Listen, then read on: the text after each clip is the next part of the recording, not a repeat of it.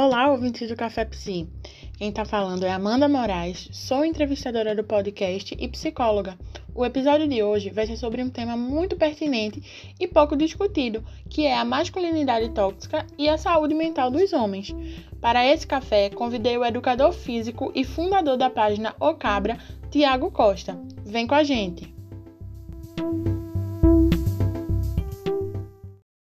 Olá, Tiago. Seja muito bem-vindo ao Café PC. Eu gostaria de falar para você que é um prazer te receber aqui, certo? E antes que a gente possa entrar para conversar de fato sobre o tema, eu gostaria que você se apresentasse, falasse um pouquinho da tua formação, é, do porquê que você criou a página Cabra, o que é que é essa página, né? Qual é a tua familiaridade com o tema, tá? Conta aí um pouquinho pra gente. Olá, Amanda. Agradeço muito o convite. Prazer é todo meu de estar aqui. Me senti muito honrado desde o momento que vocês me convidaram. Agradeço a toda a equipe do Café Psi Podcast. E é isso. Me sinto muito feliz em falar desse tema. Talvez não seja um expert, mas é, vamos tentar levar esse bate-papo descontraído para a gente tentar construir algo para quem está escutando, né? Bom, falando um pouquinho sobre minha formação, eu sou profissional de educação física, graduado pela Universidade de Pernambuco Atualmente atuo como personal trainer de maneira autônoma, mas trabalho também para uma academia, como treinador da academia e me enxergo fundamentalmente como um profissional da saúde, né? um profissional que viabiliza práticas que possam melhorar a relação das pessoas com o seu corpo, com a sua capacidade de se movimentar. Né? Eu vejo principalmente o meu, o meu trabalho por esse ponto de vista. E sobre a minha página, o Cabra, né, que é o motivo de eu ter sido convidado para esse bate-papo hoje, é, foi o seguinte, assim, há um pouco mais de um ano eu comecei a, a ouvir, né, a ler coisas sobre sobre o debate de masculinidades, comecei a me aproximar desse tema e foi algo que, que me trouxe a inquietação assim até positiva, né, de que eu preciso fazer algo, eu preciso me juntar ao movimento, né? Eu acho que que essa é uma discussão muito válida, enfim. Mas assim, eu não sabia como colocar para frente, já existem outros, outras páginas que veiculam esse tipo de, de conteúdo e que fazem grupos reflexivos também, que seriam roda de conversa entre homens. Mas eu não sabia como fazer, acabei fazendo uma página que tem como finalidade é, informar, informar e debater, né? nada mais do que isso. É, não informar no sentido de que eu sou o detentor das informações do conhecimento e vou passar para as pessoas, mas no sentido de trazer para aquelas pessoas que estão ao meu redor, as pessoas que estão mais próximas, algo que para mim foi novo, algo que para mim de início causou um estranhamento, mas que me causou grande, grande transformação também na maneira, na maneira como eu penso as relações é, é, de gênero, as relações humanas, enfim, de uma maneira bem geral. E aí eu queria trazer isso para as pessoas. É, o resultado foi bem positivo porque muita gente não tinha feito reflexões como aquelas que a minha página causa e como o debate de masculinidade causa, enfim. Então surgiu mesmo dessa minha primeiro desse meu contato com o debate e de achar tão importante disseminar esse tipo de informação, mas também por eu ser um cara que, que gosta de, como diz a história, de, de de sarna para me coçar, né? Eu gosto de me meter em alguns lugares e tal, eu sou bem curioso. E eu acho que tem tudo a ver com, com o meu trabalho também. É, minha namorada, que é psicóloga, me, me encorajou muito. Gabi me encorajou um bocado. E aí surgiu nesse momento de, de ócio da, da quarentena, né? Muito bacana, muito bacana mesmo, Tiago. Eu acho que essas inquietações são importantíssimas, né? Eu acho que a gente deve sempre, inclusive, estar tá repensando o nosso lugar, né? O nosso papel. Quando você fala meu papel de educador físico, meu papel de profissional de saúde, meu, meu papel de homem, né? E aí eu falo meu papel de psicóloga, meu papel de mulher.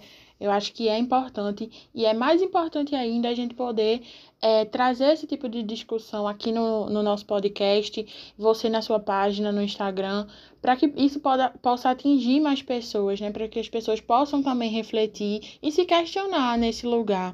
E aí, quando a gente decide é, fazer esse tema, quando a gente decide trazer esse tema aqui no Café Psi, a gente pensa é, como que o machismo ele não só atinge mulheres, né? Atinge muito as mulheres, com certeza, né? Isso aí tá posto.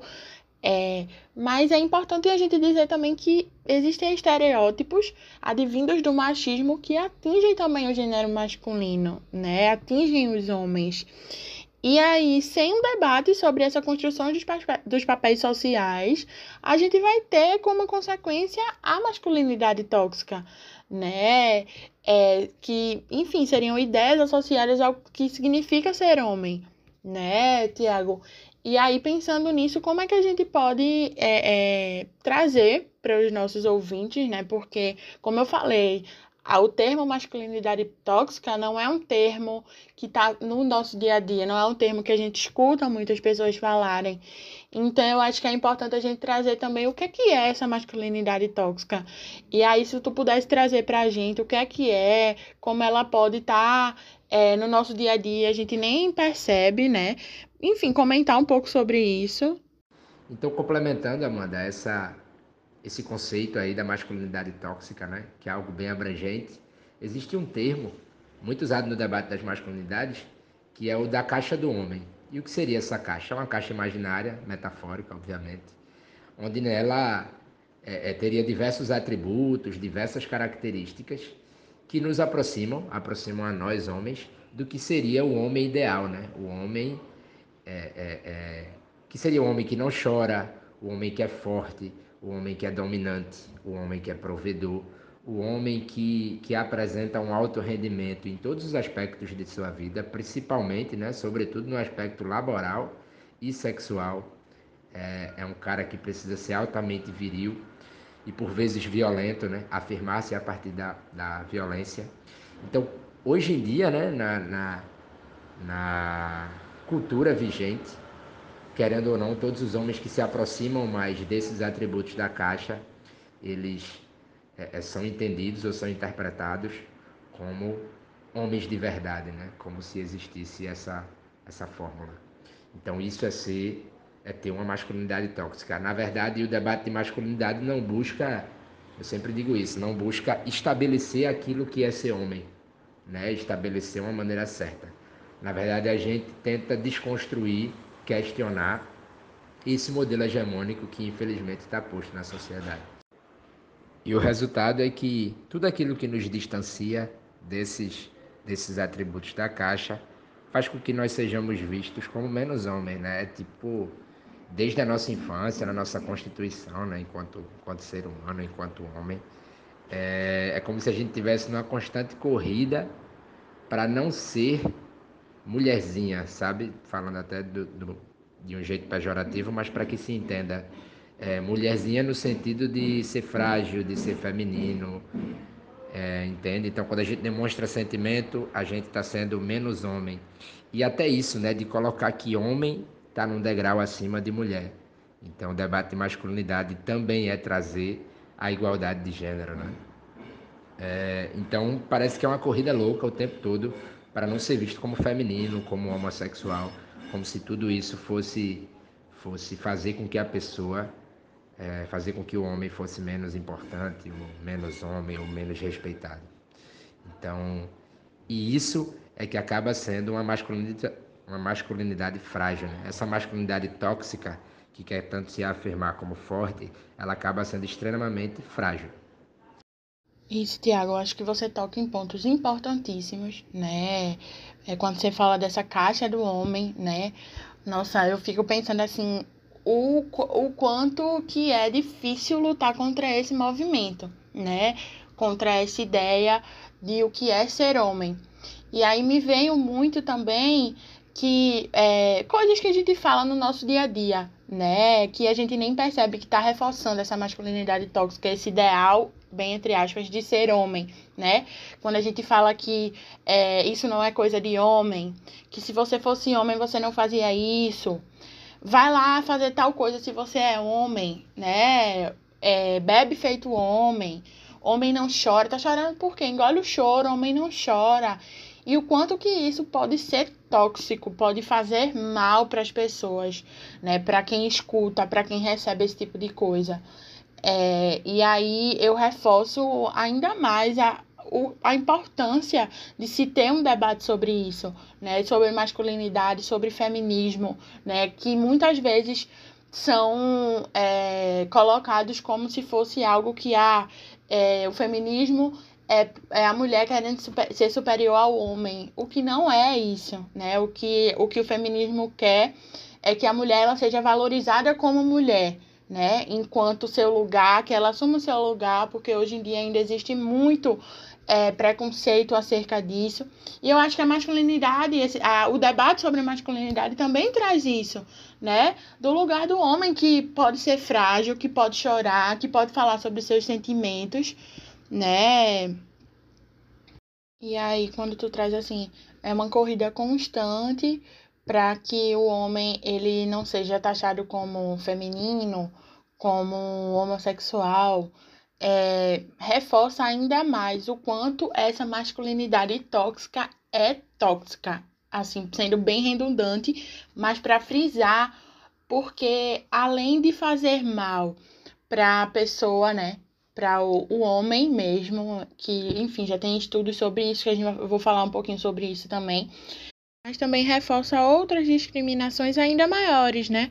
O discriminação contra a mulher, discriminação contra a comunidade LGBTQI+, enfim, traz uma onda de preconceito que é muito maior, né? Que toca num lugar muito perigoso, porque aí o homem que é forte, que resolve tudo, ele é o agressor que vai bater na sua mulher, ele é o agressor que vai estar no meio da rua e quando encontrar com um homossexual vai bater, vai agredir e vai reproduzir e reforçar uma, uma violência que infelizmente no Brasil é gigantesca. E tudo isso devido a esse ideal de que o homem ele é o homem violento que resolve tudo na violência, né? Infelizmente. E isso é muito preocupante, né? Porque todos esses pontos que a gente levantou agora, eles vão influenciar, eles vão ter uma, uma consequência severa né, na saúde desses homens, na vida, na verdade, desses homens, né? É, quando eu estava estudando para poder trazer esse assunto aqui para o podcast, eu vi um estudo que foi feito pela Organização Pan-Americana de Saúde, né, que é como se fosse um órgão das Américas dentro da Organização Mundial de Saúde. E aí eles publicaram, se eu não estou enganada, em novembro, mas enfim, no final do ano de 2019, é um estudo que indica que a masculinidade tóxica ela vai reduzir a expectativa de vida de homens na América.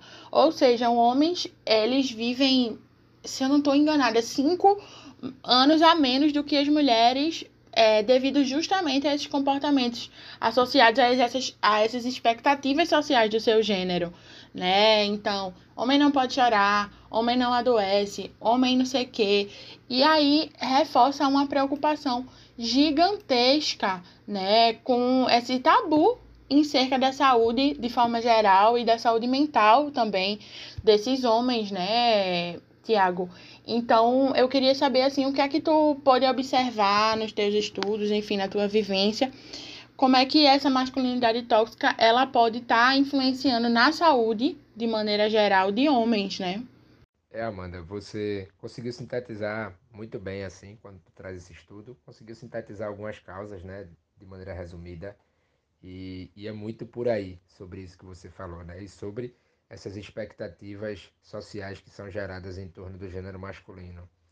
É, acontece que a gente vê muito, né? Por exemplo, é, é um dos fatores preponderantes para esse essa mortalidade maior, essa essa expectativa de vida menor nos homens do que nas mulheres em média. Eu acho que a primeira o primeiro o primeiro grande indicativo disso, sintoma disso, é que os homens têm mais comportamentos violentos do que as mulheres, né? Naquela cultura do não levar desaforo para casa, de ter que enfrentar, ter que ser forte, ter que, se viril, ter que ser viril, ter que se portar de uma maneira como em todos os seus, em todos os relacionamentos, como como alguém superior, como um predador até.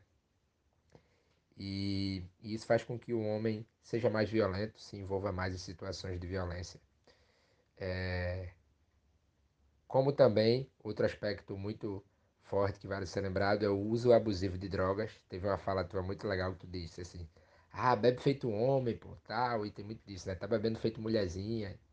Então, é, é o ser homem para as pessoas, né?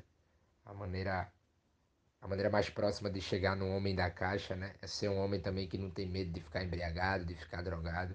E também isso acaba gerando um comportamento abusivo, né? Um, um uso de drogas abusivo. É, outro aspecto também, que eu converso muito com, com Gabi, e é psicóloga e, e estuda muito essas questões, é sobre suicídio, né? Homens se suicidam mais que, a mulher, que as mulheres. E ela até me falou uma vez que tem números de que mulheres até tentam mais. Então, talvez tenha até também esse estigma do homem. Não, eu não vou tentar me suicidar, não. Eu vou, eu vou lá e vou fazer acontecer, sabe? Que até no momento de maior sofrimento psíquico dele, o momento de, da morte dele, ele quer ser um cara que morreu e que foi corajoso. Sabe? Até isso, assim, acho que tem, rola muito isso na cabeça dos homens. É... E outro ponto também seria em relação à busca por serviços de saúde, né? Você falou muito bem, homem não, não fica doente, ir para o médico é frescura, sabe? Quando a gente vai para especialidades da urologia, por exemplo, né? Homem normalmente tem comportamentos é, é, é, sexuais de risco de não usar preservativo e tal, e muito menos quer visitar um médico urologista, né? Um, um, quando chega na idade lá do exame do toque do, para o câncer de próstata, os homens muitas vezes se negam a fazer, porque também tem medo da zoação, tem medo de, de que aquilo seja interpretado como um comportamento homossexual que beira o, a idiotice, né? mas a gente sabe que isso é muito forte é, sobre a figura masculina, né? Tudo que, que chegue perto ali de, de ferir, e como a gente já comentou antes, de deixar ele um pouco mais vulnerável, é, essa palavra é, é interessante, né? Vulnerabilidade não é coisa de homem, vamos dizer assim. E isso em todos os sentidos. Na hora de demonstrar os sentimentos, na hora de demonstrar o afeto. E isso acaba fazendo não homens fortes, na verdade, isso acaba forjando homens que não sabem lidar com seus sentimentos. Porque sentimentos todo mundo tem, todo mundo tem seus momentos de fragilidade. E, e muitos dos homens se privam, se restringem. E como você é psicóloga, né, é, você entende bem disso, mas não existe outra, outra saída. Uma hora esses sentimentos vão gritar ali, vão fazer ele sofrer de alguma maneira. A não ser que ele abra o coração né? E procure ajuda, obviamente. É por isso que eu sempre reforço, né? um sintoma muito forte também dessa masculinidade tóxica é, é a pouca procura do homem por, um, por uma psicoterapia. Né? É, os homens procuram pouco serviços de saúde de especialidades médicas e menos ainda uma psicoterapia. É, eu há pouco tempo tô, tô fazendo terapia, né? Tô no processo e isso me fez crescer demais, me desconstruir demais, perceber o quanto eu precisava várias vezes me vulnerabilizar, me entender mais, é, é, cobrar menos de mim, algumas posturas, né? Enfim, e eu acho que, que é válido para todo homem. Acho que todo homem cresce com essas restrições de, de expressão mesmo dos seus sentimentos. E isso é extremamente adoecedor. Acaba que não tem outra saída. Precisamos falar sobre isso. Como eu sempre digo lá na página, precisamos falar mais com outros homens, ouvir mais outros homens e acolher mais outros homens. Por isso que é importante o debate de masculinidade como que o Cabra propõe, como que outras organizações propõem. Perfeito, Tiago, perfeito. É isso, né? As, os homens, eles é, deixam muito de se cuidar. E quando a gente fala, né, é, homem não chora, homem não pode expressar o sentimento, porque isso pode ser um sinal de fraqueza, né? A gente tem toda essa ideia. E aí o que eu acho interessante é pra, para além da gente trazer é, isso como ideologia, a gente trazer no fixo, na realidade, para a gente perceber como que isso influencia negativamente a vida de homens, né? E aí, quando você falou da, da questão da urologia, eu me recordei de uma pesquisa que eu estava lendo. Ela foi realizada em 2017 pela Sociedade Brasileira de Urologia. É, é, e dois pontos me chamaram muita atenção, porque 21% do público né, masculino, eles acreditam que é o exame de toque retal, que é o exame de próstata, né, para detectar algum tipo de tumor na próstata, é, eles acham que não é coisa de homem, que esse tipo de exame não é coisa de homem, que põe em xeque a masculinidade deles. E outros 38%, ou seja, a maioria, né, se a gente juntar os 21% com esses 38%, dizem que o, procedimento ele não é relevante. E aí eu fui dar uma olhadinha no Instituto Nacional do Câncer, né, no INCA, e aí o segundo tumor mais comum entre os homens é justamente o tumor, né, o, o câncer de próstata. E aí, por que, que eu trouxe esses dados, né? Por que, que eu gosto de trazer esses dados? Como eu disse, eu gosto de trazer isso para o real, né? Porque quando a gente fala aqui, muitas pessoas podem é, achar que é algo de. Ah, acontece. Será que isso realmente acontece? E acontece, está comprovado. Foram feitas pesquisas, né? É, então, é, eu acho que isso mostra, né, o quanto que é grave, né, o quanto que traz consequências negativas na vida das pessoas esse tipo de, de pensamento, esse tipo de preconceito. É, e aí, outro ponto da tua fala que eu achei interessante é quando você traz sobre a saúde mental né? A questão de suicídio nos homens, você bem falou, né? Os homens eles são, eles tentam menos, mas eles são mais assertivos, né? E aí me fez lembrar quando eu estagiava numa clínica de cuidar em saúde mental, e aí eu co-facilitava junto com uma psicóloga formada é um grupo, né, que era um grupo de que o perfil do grupo era adoecimento no trabalho, né? E aí, enfim, outras questões também surgiam, também permeavam o grupo. E aí, por que, que eu estou trazendo isso? É, o trabalho, ele edifica o homem, né? A gente tem essa ideia de que o trabalho, ele edifica o homem. O trabalho, o homem, ele tem que ser o provedor, o, o que vai sustentar a casa. E aí, quando surge um desemprego, uma aposentadoria, esse lugar é colocado em, em xeque, né? E aí eu perco o meu lugar, eu não sei mais quem eu sou, qual função que eu assumo dentro da minha casa, dentro da minha família. Fora isso, existem também outros fatores, né, como a gente já conversou, que é, para o homem a, existe uma resistência muito maior em buscar ajuda psicológica, em conversar sobre seus próprios sentimentos, devido a todo esse ideal desse homem da caixa, né? Como a gente já falou há pouco. É, outra coisa também é que muitos homens, com essa sua resistência em buscar ajuda psicológica, quando se veem no lugar de que precisam ser ajudados, no lugar de frágeis, eles é, não, não suportam assumir esse lugar de que eu sou frágil, eu preciso de cuidado, eu estou passando por um momento difícil, né? E o que a gente mais vê são pessoas que fazem esse tipo de, de, de, é, de cuidado, né, de tratamento, enfim, é, mas que escondem, né? É, existem casos de pessoas que eu já tive contato, né, enquanto na época de estágio, é, que não suportavam assumir esse lugar e aí preferiam esconder isso para a sociedade. Isso é muito comum, muito, muito comum. Né? As pessoas vão procurar ajuda psicológica, mas preferem, mesmo que essa questão do, de ir ao médico ainda fira um pouco, mas é, buscar ajuda psicológica é ainda pior, porque toca no sentimento, toca num, num lugar que é um lugar de ser frágil, é o um lugar de ser vulnerável. Exatamente, Tiago. Precisamos falar sobre isso. Né? O homem ele também tem que ser encorajado a buscar o autoconhecimento, né? a falar sobre seus sentimentos, a refletir sobre seus valores pessoais. As pessoas precisam fazer mais isso, né? buscar mais ajuda. É, isso não é sinal de fraqueza. Né? E aí também é de se questionar né?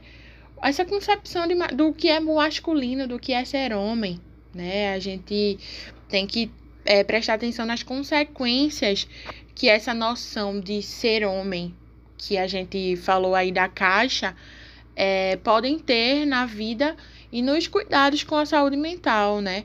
Aí, Tiago, pensando nisso, eu gostaria de saber de você como é que você percebe, né, nos seus estudos, como que isso pode afetar também as pessoas que estão em volta, né, dessa pessoa, como esse ideal de masculinidade, ele pode afetar as pessoas que estão em volta desse homem, né, sua esposa, ou sua companheira, seu companheiro, seus filhos, enfim, como é que tu tem percebido isso? Bom, Amanda, como, como a gente percebe, né, o, o grande berço dessa concepção distorcida sobre as masculinidades, sobre o que é ser homem, né, o que a gente está discutindo, é, sobre a masculinidade, né, falando no singular, quando a gente fala no plural, normalmente no debate de masculinidade, de masculinidades, é porque a gente está tratando de uma pluralidade de possibilidades de ser e de ser reconhecido, de ser respeitado como tal, né, como homem. É, e quando a gente se refere a esse modelo tóxico e que não é saudável, a gente pode falar no singular masculinidade. E aí é até legal eu falar isso porque o ouvinte pode ficar confuso nas vezes que eu uso sempre, sempre o termo no plural. Mas enfim, a gente sabe que o, a origem dessa tal masculinidade tóxica ela é do sistema patriarcal, né, que coloca o homem como o provedor, o chefe da família, é, o cara que detém o poder, né? A pessoa que detém o poder dentro de um lar, dentro de uma sociedade. Isso se estende para qualquer âmbito. É, e mesmo nos dias de hoje, isso ainda é bastante forte, né? Então, essa, essa condição e essa posição acaba possibilitando inúmeras opressões, né? Além da opressão em relação à figura feminina, com suas companheiras, com suas filhas, a maneira de, de vê-las. Né? Muitos homens ainda entendem que mulheres nasceram para realizar um tipo de papel na sociedade que é mais que é mais sensível, que é mais frágil e que é de cuidado, e isso se estende ao lar, né, de que as mulheres cuidam mais do lar, cuidam mais dos filhos, é, mesmo ainda é, em famílias onde o homem é um pouco mais desconstruído. Isso ainda é muito latente, né?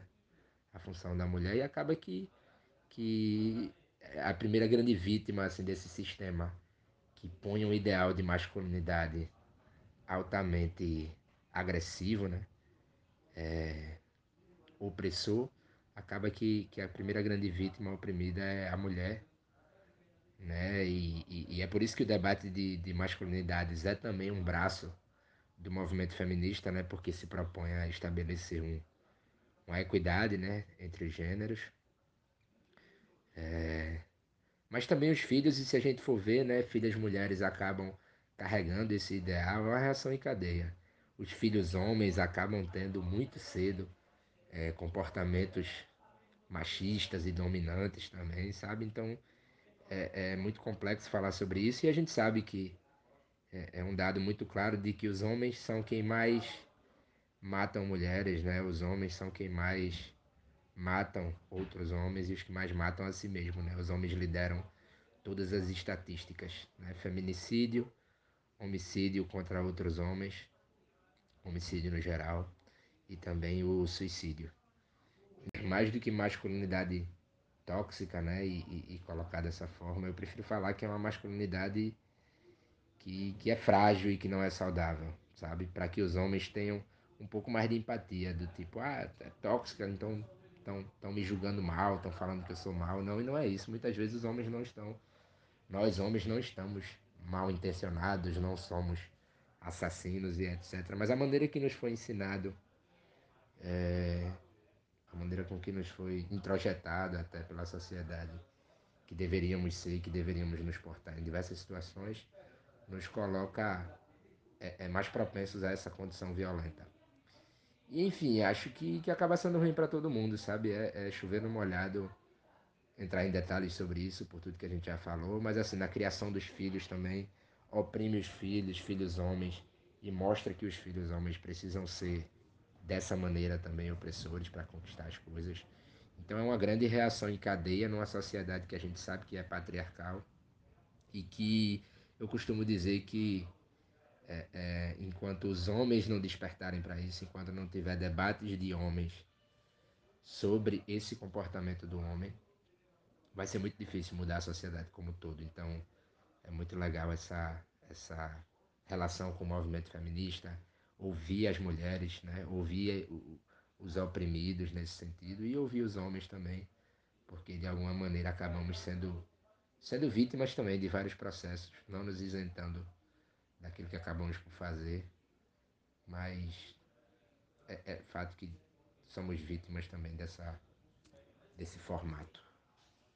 Vale lembrar também um tipo de opressão muito forte que surge também, querendo ou não, desse ideal de masculinidade, né, que eu acabei não citando quando eu falei da caixa do homem, é, seria a respeito das orientações sexuais né, e das identidades de gênero. O homem normalmente é o pioneiro do, do preconceito, da homofobia, da transfobia, da LGBTfobia, como, é, como queira chamar e classificar é, porque também um, um, atributo principal que eu acabei não citando, mas o atributo principal da caixa do homem seria ser heterossexual, né? Então qualquer outra maneira, ser hétero e cis. É, então qualquer outra maneira de se expressar enquanto ser masculino, ela é errada, ela é menor, infelizmente. Sim, Tiago, sim, muito importante isso que você traz, muito completo a sua fala. Assim, é muito interessante ouvir é, de um homem falar sobre isso, né? E aí, quando a gente.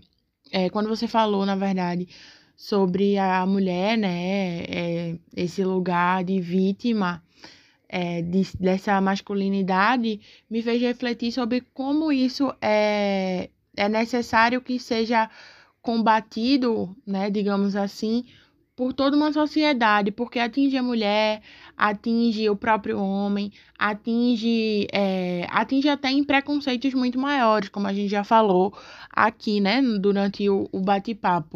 E uma dica, né, para os homens que nos escutam é que se percebam, né, aceitem seus limites, reconheçam seus limites, né, você não é fraco porque você está passando por uma situação difícil.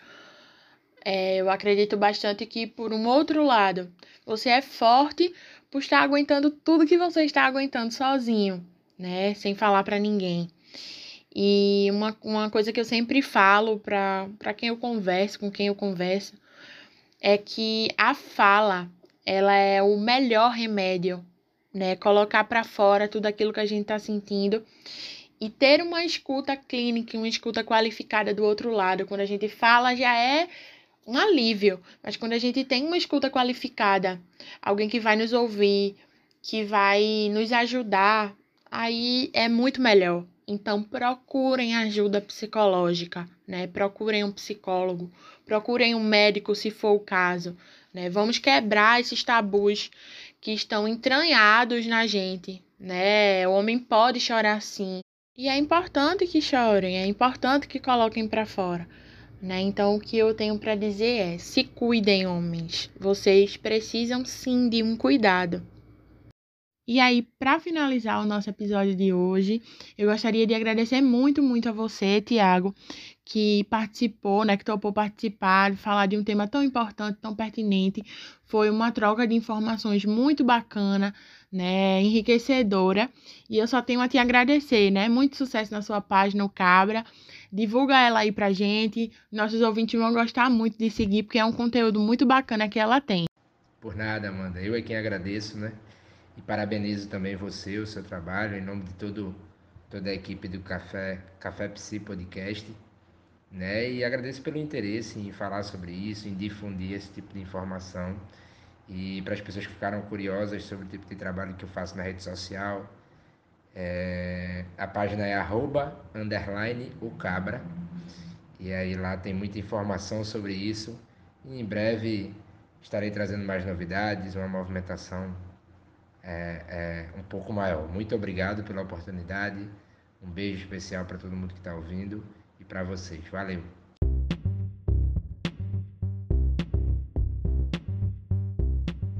E esse foi mais um episódio do Café Psi.